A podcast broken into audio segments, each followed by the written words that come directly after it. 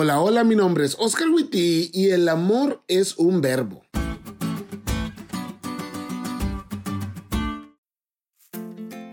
El Día Mundial de la Juventud Adventista es un día en el que los jóvenes dejamos de oír sermones en nuestros templos y nos convertimos en sermones vivos para aquellos que no conocen a Jesús.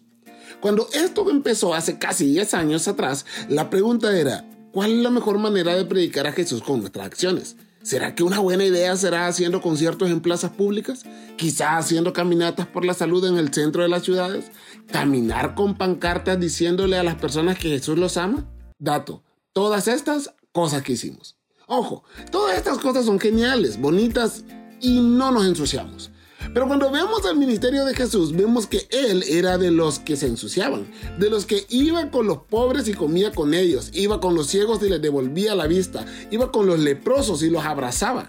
Sí, Jesús mismo describió su ministerio no como uno de sermones y viáticos, sino diciendo, el Espíritu del Señor está sobre mí por cuanto me ha ungido para anunciar buenas noticias a los pobres, me ha enviado a proclamar libertad a los cautivos y dar vista a los ciegos, a poner en libertad a los oprimidos. Lucas 4:18 poco a poco nosotros hemos ido aprendiendo que eso exactamente es lo que debemos hacer el Día Mundial de la Juventud, predicar a Jesús con acciones cuidando de los que nadie cuida, abrazando a los que nadie abraza y dándole de comer a los que no tienen que comer, demostrando que el amor no es un sentimiento, sino un verbo que nos mueve.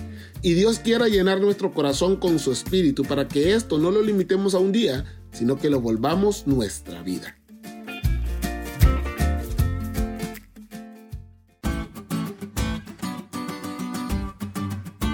¿Te diste cuenta de lo cool que estuvo la lección? No te olvides de estudiarla y compartir este podcast con todos tus amigos. Es todo por hoy, pero mañana tendremos otra oportunidad de estudiar juntos.